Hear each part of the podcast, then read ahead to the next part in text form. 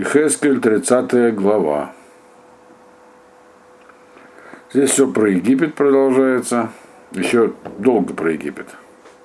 Можно предположить также, что так много... Здесь разные пророчества, просто Ихескель в этой книге сконцентрировал, так сказать, в одном месте. Они сказаны в разное время про Египет.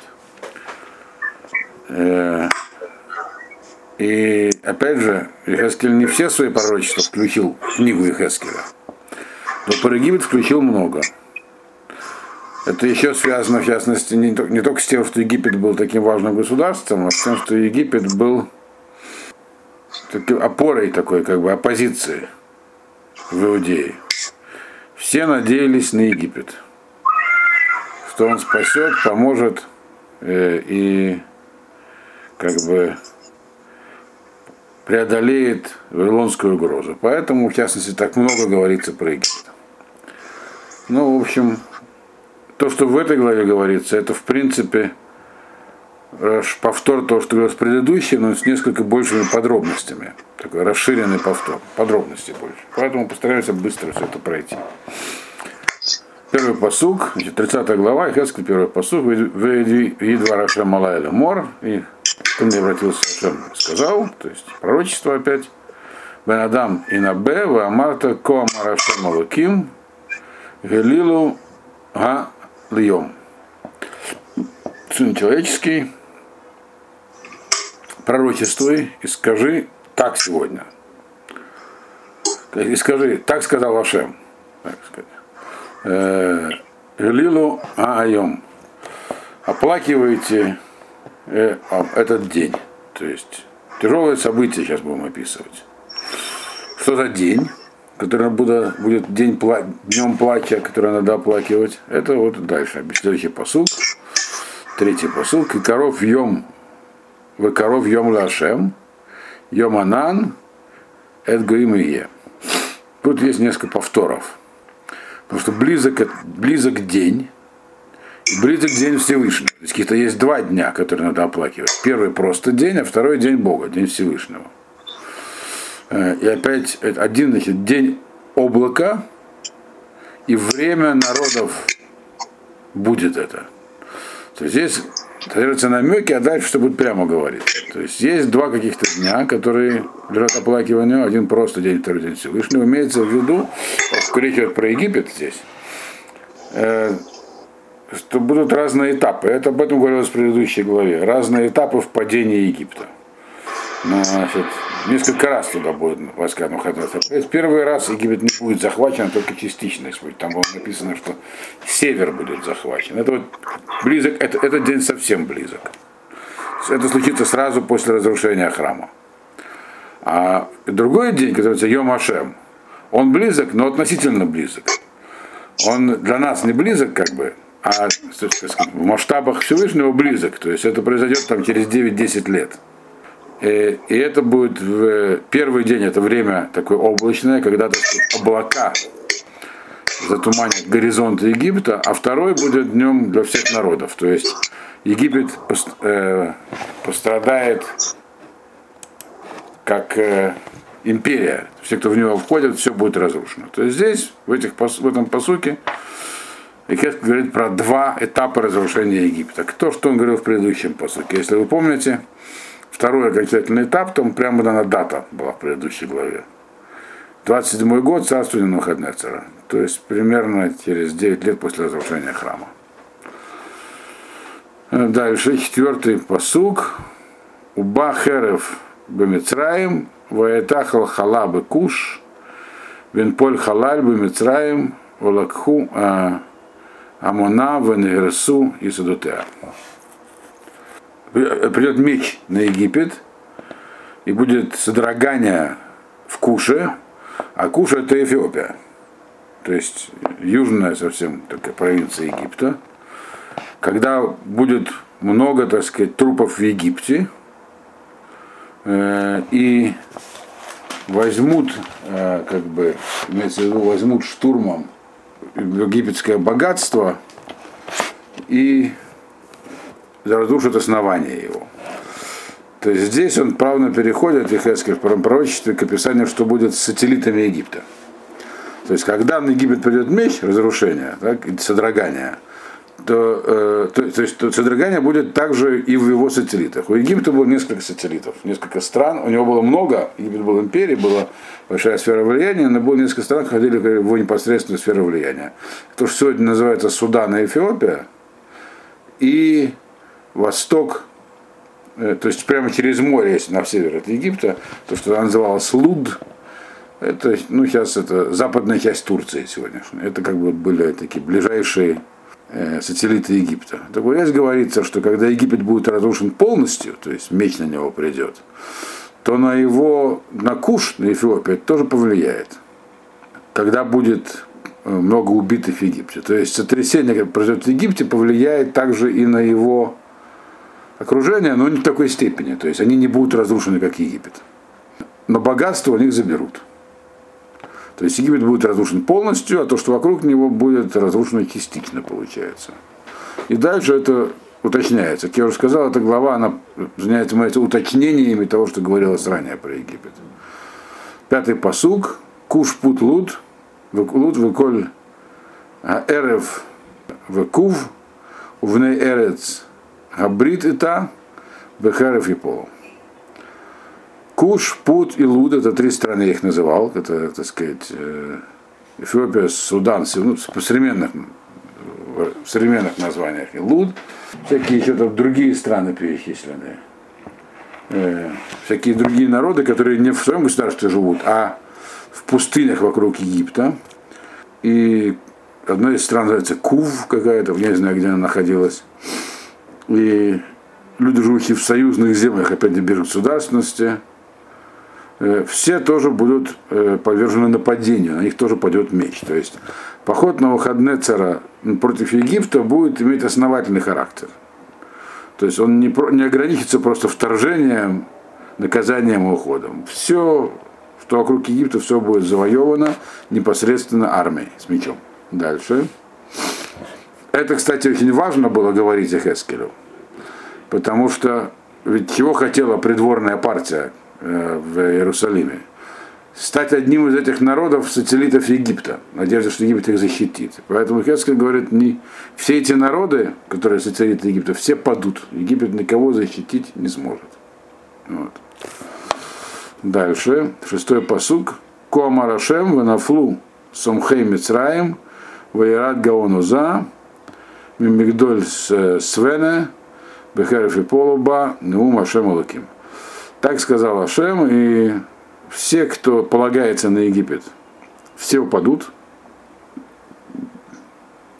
И сам Египет потеряет всякую мощь и силу. От Мигдаля, от башни Свена, она уже упоминалась, это северное укрепление Египта. Там вначале начнется завивание оттуда, с севера, там всех перебьют, сказал Ашем. Дальше, седьмой посуг. Венашама бытох арцот нашамот, ваарав бытох алим нахаравот тигейна. И будут земли его числиться, египетские земли, среди земель опустошенных. На самом деле на выходные много чего опустошил. Вот в список его опустошенных земель попадет также Египет. Это имеется в виду конкретный список, я объясню, что это такое. И города среди, будут числиться среди городов разрушенных. Э, обычай такой был э, у, в то время, сейчас, наверное, тоже есть такой, собственно говоря.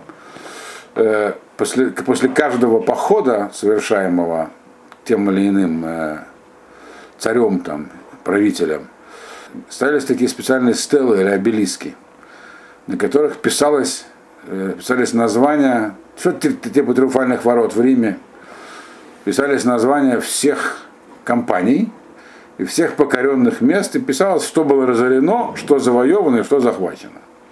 А эти вещи, их такого рода как бы изваяния находят археологи в достаточно большом количестве.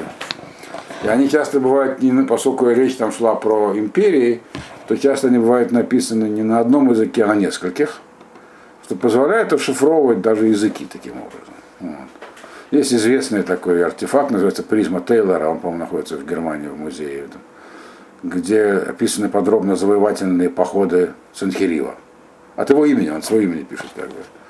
И там, кстати, интересно, там прям подробно написано, какие города были разрушены, какие просто завоеваны. И про Иерусалим там было сказано, что царя Хискиягу осадил в городе его Иерусалиме, как птицу в клетке, и взял с него богатую дань. Что, в общем, примерно соответствует действительности, потому что Иерусалим не был взят Санхиривом. Но дань он взял не в тот раз, а в предыдущий. В тот раз его армия погибла от эпидемии. То есть вот такого рода списки здесь имеется в виду. Написано, что вот эти города будут в списке опустошенных городов. То есть они будут опустошены. Это то, что Хескин имел в виду. И, и будут города Египта войдут в список разоренных городов. Вот. То есть будут написаны на какой-то стеле. Вот. Дальше. Восьмой посуг. В еду киани бетити эш бемицраем внишберу коль озрега. И все узнают, что я Бог, когда будет, дам я, пошлю я огонь на Египет, и будут, и будут сломаны, дословно, переломлены все ее помощники. То есть, когда все это произойдет, Египет будет сожжен огнем, и все, все его сателлиты будут, так сказать, завоеваны и сокрушены, все увидят, что сбылось слово Всевышнего. Вот какое слово, которое Хескель сейчас говорит в своем пророчестве. Вот. И здесь подчеркивается всячески, что никто из его союзников не спасется. То есть быть союзником Египта плохо. А не, как говорили, так сказать, э, э, Иерусалимская знать, что неплохо бы с Египтом заключить договор. Дальше. Девятый посук. «Э, Бьем агу яцу малахим милфанай бацим лахрит эт куш бетах. Ваэтага халхалабаем кьем мецраем кигине ба. В этот же день он говорит, так случится, чтобы мои посланники выйдут. То есть будет еще одна война какая-то. Здесь написано, кто это будет. Они называются посланниками Всевышнего. То есть кто-то, какой-то народ, может быть даже и самого Хаднецера, здесь не говорится кто, как будто по заказу имеется, как будто специально его Ашем отправил, отправиться в морской поход, чтобы э, воевать с Кушем, с Эфиопией, то есть самым южным так сказать, плацдармом Египта. Наверняка, чтобы его там разорить. И они там будут дрожать от страха, имеется в виду в Эфиопии, как и в Египте. Потому что вот оно, приходит на них, это самое наказание разрушения. И чему здесь важно было мы только можем догадываться, ну, полагая исторической информации, почему Эфиопия отдельно упомянута, чем не один раз. Она долгое время доминировала. А потом, э, то есть она была мощным государством. И потом она попала в сферу влияния Египта. А вначале Египет был ее сфере влияния. И поэтому можно было надеяться, что оттуда придет помощь э, Египту. Как бы вот на выходные царь пришел расправляться с Египтом, а оттуда придет помощь. Говорит, ну так получится, что одновременно и с кто-то будет тоже сводить счеты в этот момент. То есть от Эфиопии тоже помощи не будет, так все написано, это, это они называются как бы те, кто у них пойдет в войну, называются посланниками Всевышнего. То есть так Ашем устроит, что с Эфиопией тоже, так сказать, э, конец наступит. Против них будет какой-то морской поход. То есть морской откуда? Можно догадаться, откуда. С юга Аравийского полуострова кто-то на них пойдет. Вот. Сабейское царство, что там тогда было. Э, дальше. Десятый посук. Коама Рашем Луким.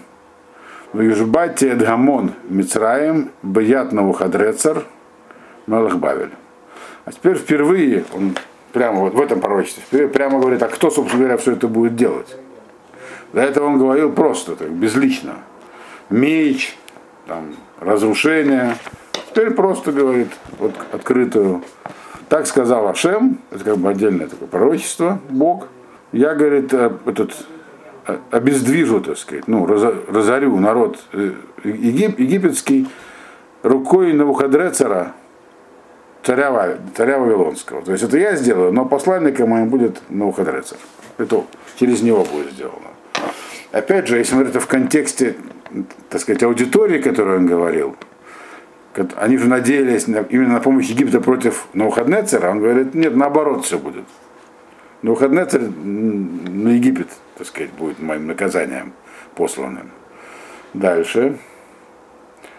Одиннадцатый посук. Гува мой то, алицей гоим, муваим лешахет аарец, грику харватам, аль мицраиму малу эд аарец халаль.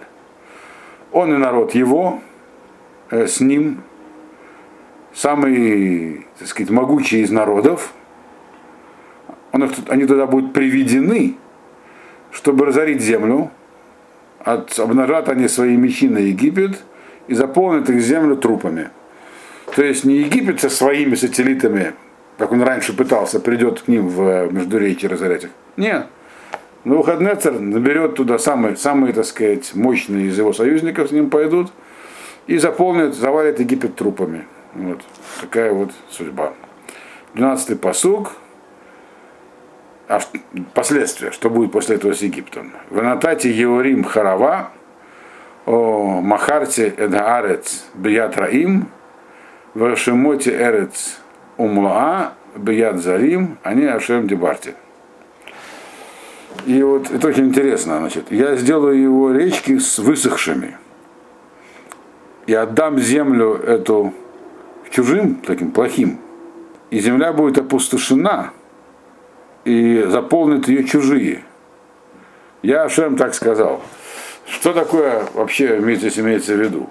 Йор – это Нил, его невозможно высушить. Он сейчас течет, так сказать, издалека долго. Но если вы помните хотя бы из курса там, пятого класса историю древнего мира, этом обязательно проходили. Вот, что в Египте была и остались ее остатки – эти, очень изощренная ирригационная система.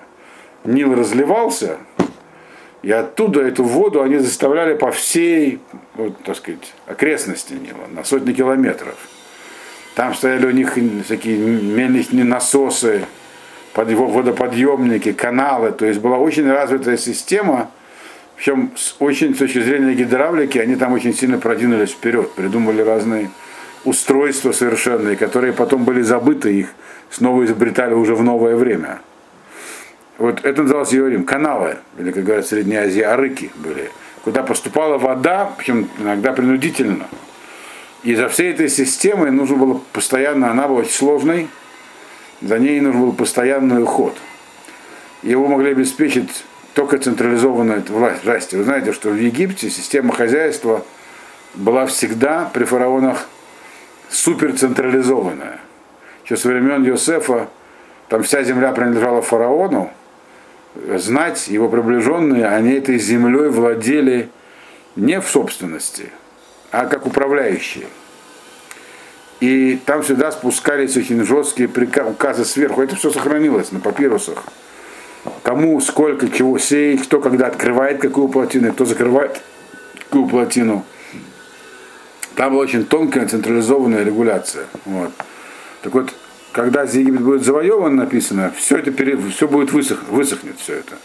Все этих, э, вся эта ирригационная система раз будет разрушена, высохнет. Почему?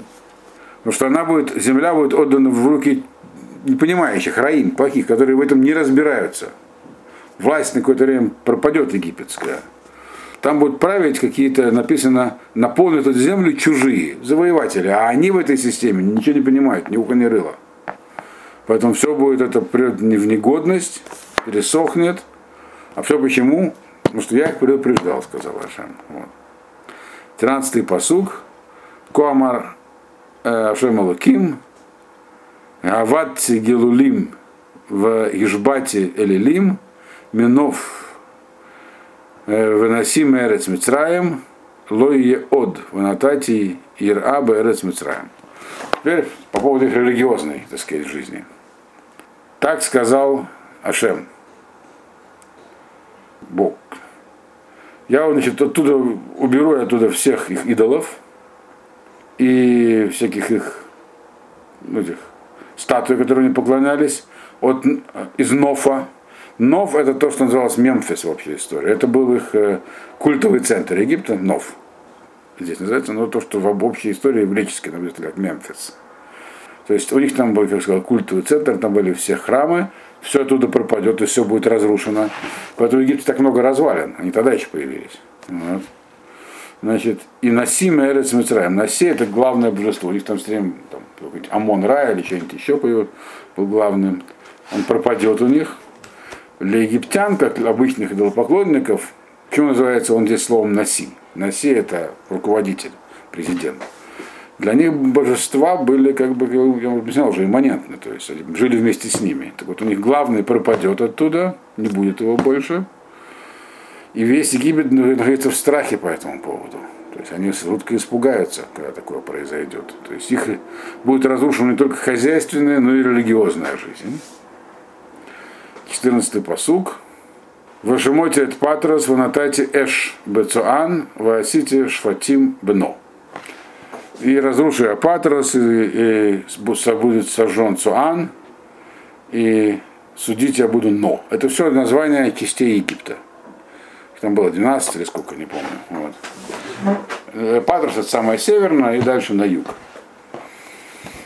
15-й посук. В Шафахте Хамат Аль-Син, Маоз Мицраем, Ваикрати, Эдамон Но. Значит, и прольется мой гнев на Син, укрепление египетское, будет убито много народу в Но. Син и Но это крепости большие, которые были в Египте, по-моему, ближе к югу туда. Вот. То есть там, естественно, когда будет э, армия Навуходнецера продвигаться с севера на юг, то народ будет бежать куда? В укрепленные крепости. Говорит, не спасутся. Вот. Дальше это подробнее. Вот. 16-й посук. Ванатайте Эшба Мицраем, Хультахиль, Син, Вено, Тие Лейбаке, Вено в царе Йомам. Значит, здесь такое как бы аллегорическое описание, как эти крепости падут. И как бы когда вот будет огонь мой над, Египтом, над Египтом, то Син и Но, а это крепости, они будут как бы находиться в родовых муках. Что такое родовые муки? Что-то там хочет из закрытого пространства вырваться наружу. Вот как, как же они? Они как бы как не сравниваются здесь женщины рожающие, а как бы крепостные стены это ее живот, но говорит, они будут э, разломаны, открыты, то есть вырваться наружу. Другими словами, стена будет проломана. И вновь ворвутся, так сказать, много завоевателей. То есть крепости, другими словами, не устоят. Их э, не возьмут. Дальше 17-й посуг. Бахуре Авен упи э, Бехерев Еполу Вегена Башви Телахна. Значит, юноши Авена э, и Пивесет, это все названия городов египетских, точнее крепостей, будут перебиты мечами и также пойдут в плен. Вот, то есть часть будет перебита, часть уведена в плен. То есть Египет постигнет тяжелая, так сказать, э, полоса. Дальше 18-й посук. У Бетахпанхес Битахпанхес Хасах Хайом Бешеврей Шам, Бешеврей Шам, это Мотот Мицраем, Внишбад Бага Онуза, Ги Аннан Нихасейна, Убнотега Бешеви Телахна.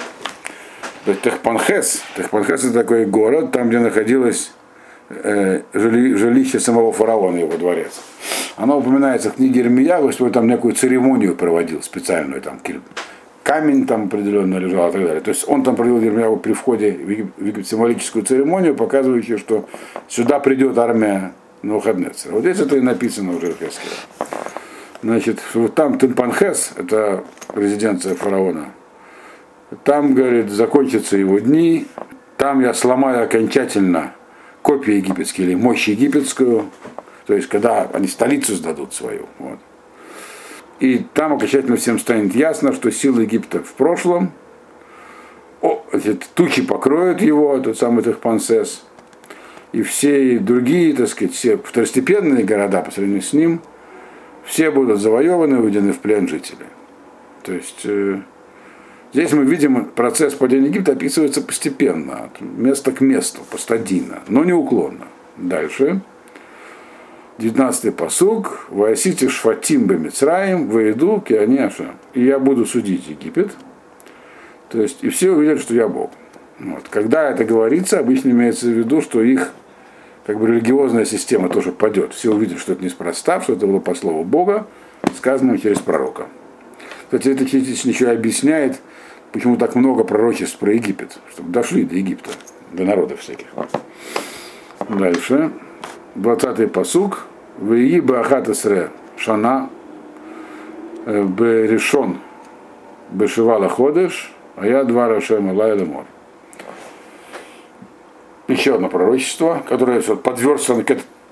Ну, тоже были Египет, но просто как подверстано к этому же пророчеству. Здесь такая целая серия пророчеств про Египет, которые Хескель все вместе объединил. Это было через год после предыдущего пророчества, оно говорилось, то есть уже совсем близко к разрушению храма.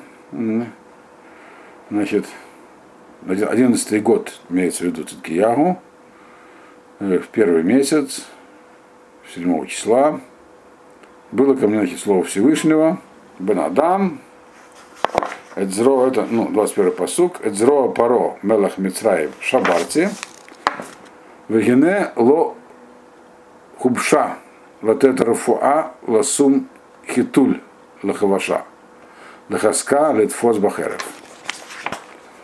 Значит, слушай меня, говорит Бенадам. Значит, руку, эту правую руку фараона я сломал. В свое время имеется в виду. А, и он ее не вылечил.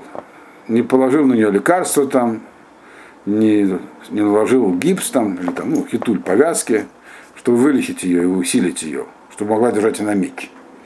О чем здесь говорится? Что за сломанная рука? Сломанная рука это то, что как бы посылают вперед, так сказать.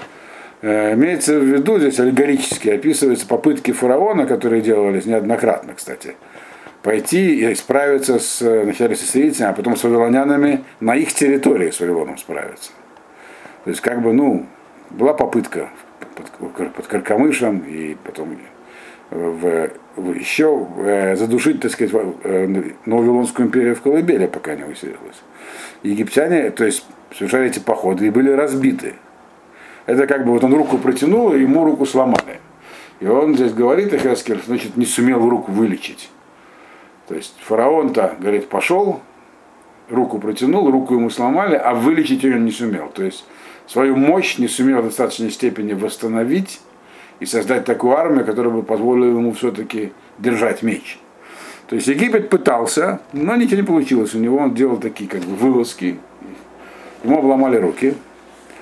Э, поэтому, говорит он 22-й посук, Лахен Коамар Ашем Алаким, Юнени Эль Паро Мелах Мицраем, Вышаварцы Эт Зраватав, это Хазака, Веда Нишбера, Гипалти, это Херев Медо.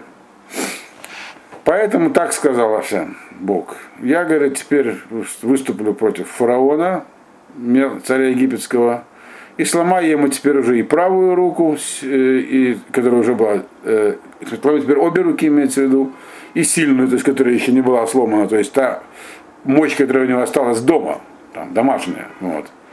И ту, которая уже поломана, то есть ту армию, ту, которую он уже пытался, так сказать, там что-то делать, это армия, которую он посылал воевать с Вавилоном, то есть я ему все окончательно обломаю, и, и меч из рук его выпадет. То есть я ему говорю, я ему отломаю эти руки, и меча он больше взять не сможет. То есть у него никакой мощи не останется.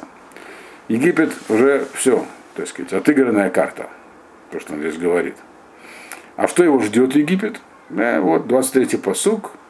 В Агафицоте это Мицраем Багуим, в Азерите Баарацот, я, говорит, Россия, египтян среди других народов, среди, по разным землям разбегутся.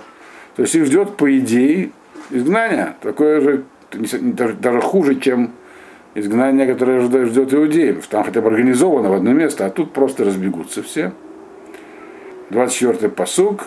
В Эхизакте Эдзраот Мелах Бавель, в Анатате Эд Харбиба Едо, в Шаварте Эдзраот Паро, Ванаэк на кот халаль лефанав.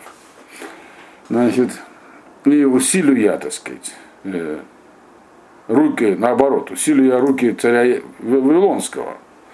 Дам я меч ему, меч от Египта упадет, а Египет, а Вавилон его подберет. То есть здесь изложен важный принцип. всегда есть какая-то сверхдержава. Всегда кто-то, во главе, кто-то какой-то из народов во главе. Нет такого, чтобы все были равны и одинаковые. Он говорит, Египет падет, Вавилон усилится. Вот. Я ему теперь, меч как такая переходящая, переходящая красное знамя. Теперь ему будет отдан этот меч, который упадет от Египта, Вавилонскому царю. Э, а вот руки фараона будут обломаны, и перед ним только что будет слышаться, так сказать, стенание трупов перед ним будут только. То есть народ его будет весь там. Стенать. А для чего такая, для чего такая эстафета? Для чего такая эстафета? Есть разные варианты ответа на этот вопрос, но тем не менее есть разные варианты. Но один из тех, который мне нравится, в мире вообще существует пирамидальная структура. Во всем. Вот. Которая, это очень хорошо описано в книге Йова в конце. Когда Йов задается там вопросом, а зачем вообще в мире существует э, понятие сильных и слабых? И даже в животном мире есть те, кто сильнее других. Вот. Почему бы не делать, не было створить всех равными, одинаковыми, все друг друга любили, никто ни с кем не соперничал. Очевидно, для того, потому что в таком мире нет никакого, так сказать, божественного присутствия. Кто уберегает слабых от сильных? Бог. То есть все это инструменты Всевышнего. Если кого-то ставят во главе, он дает, с одной стороны, большую силу, а с другой стороны, сам ограничит его силу. И мы это Достаточно иметь один Египет сильный. А? Был бы один Египет сильный. Египет свою роль отыграл. Египет, э, ведь каждому было сказано, за что его наказывают. И вообще это общий принцип для всех народов. Они существуют вечно. Только пока не переполнится их чаша, так сказать. Все. Почему евреи смогли прийти в землю э, к Нана раньше на 200 лет? Там чаша переполнена. У евреев другая судьба. Они, они тоже да, наполняют чашу, но они никогда не переполняются. Поэтому существуют вечно. Остальные не, не вечно. Да, 25-й посук. В Хазакте Эдзраот Мелах Бавель, Взрод Паро Типолна, в еду Киани Ашем Батити Харби Бият Мелах Бавель, в Натати Ота Эрец Митрай. Вот частично ответ на ваш вопрос. Значит, и усилю я, опять же, руки царя Вавилонского, а руки фараона отрублю, упадут они и узнают, э, что я Бог, когда дам я меч в руку царя Бавеля и отправлю ее, ее эту руку, ее простерет эту руку на землю Египта. То есть здесь вроде повторение того, что было написано в 24-м посуке, но не совсем. Там написано, что я обломаю руки фараона и дам меч э, в руку, в руку царя Бавеля. Здесь написано, отломаю, обломаю, сломаю и отломаю разные вещи. То есть речь идет про два завоевания. То есть, как бы первый поход на выходные царя, когда он только пришел на север Египта, разорил, и второй, когда полностью все завоевал.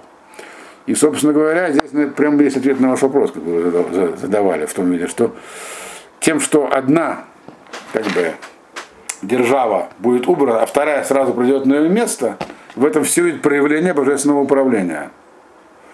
Ведь э, Нововавилонская империя взялась там ниоткуда. Вот. И вдруг она раз и выросла. То есть, ведь, ага, Бог тех убрал, этих поставил, потом тех убрал. Вот. В этом есть проявление божественной воли. Вот. Дальше, последний посук. Раз, я надеюсь, мы успеем, осталось минута 22 секунды этой сессии.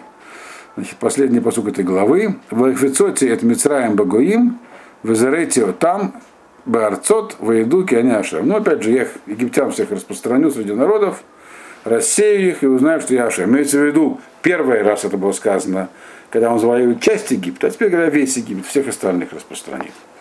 Вот. Мы, нам осталась еще одна глава про Египет, а потом уже пройдет по другие темы.